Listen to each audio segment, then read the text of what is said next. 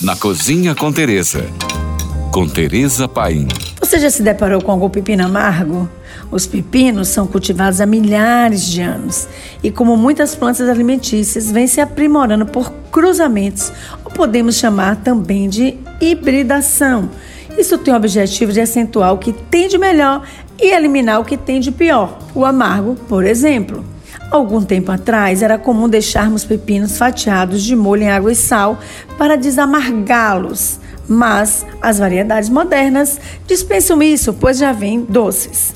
Parte do sabor do pepino se deve a um composto ligeiramente amargo chamado curcubitacina, que tem a missão de se espalhar no fruto para defendê-lo das intempéries do campo. Ou seja, quando o pepino leva uma vida dura, sofrendo com calor prolongado e a luta contra insetos ou doenças, essa substância química se espalha no fruto, como uma forma de dizer aos agressores: alto lá, fique longe de mim, não me coma ou se arrependerá.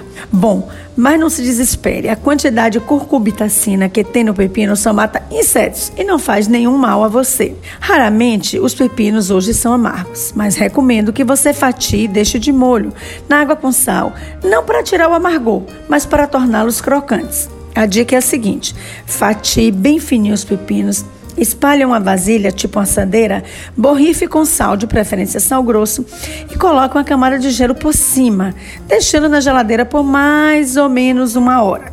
Você vai tirar muito proveito desse comidinha que fica uma delícia. Por hoje é só. Mais dicas me siga no Instagram, arroba Tereza. E se você tem alguma dúvida, fale com a gente. Beijos e siga agora com nossa deliciosa programação GFM.